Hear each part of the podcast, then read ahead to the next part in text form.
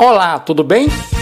E após a revolucionária cura da Covid-19 na maioria das cidades de Alagoas, principalmente na maioria dos municípios do sertão, a vida começa a se normalizar, se é que em algum dia esteve normal. Máscara é coisa do passado. E álcool? Hum, só tem servido mesmo para beber nos bares e festinhas.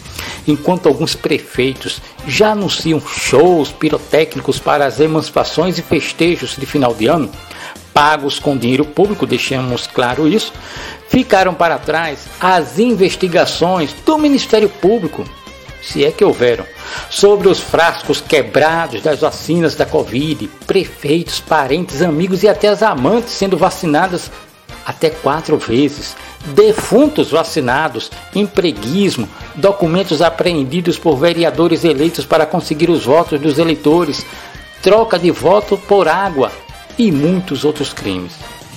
A onda agora é divulgar pesquisas de popularidade, tirar fotos recebendo maquinário adquirido com dinheiro do orçamento secreto, pousar nas ruas calçadas pelo governo do estado como se fossem obras dos municípios e não podemos esquecer das fotos de distribuição de cestas básicas. Já notou que realmente estamos voltando ao normal?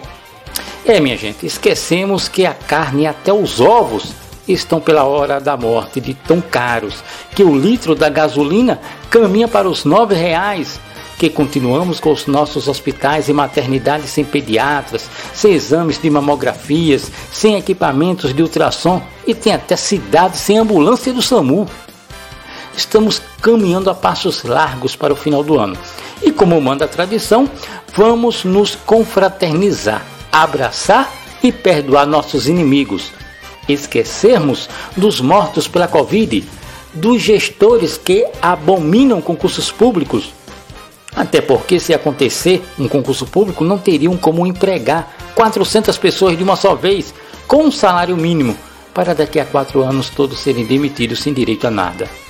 E profissionalmente falando, vamos esquecer também que 90% ou mais das prefeituras não tem um jornalista formado numa universidade, os trocando por semi-analfabetos especializados em mídia eletrônica com formação acadêmica em celular.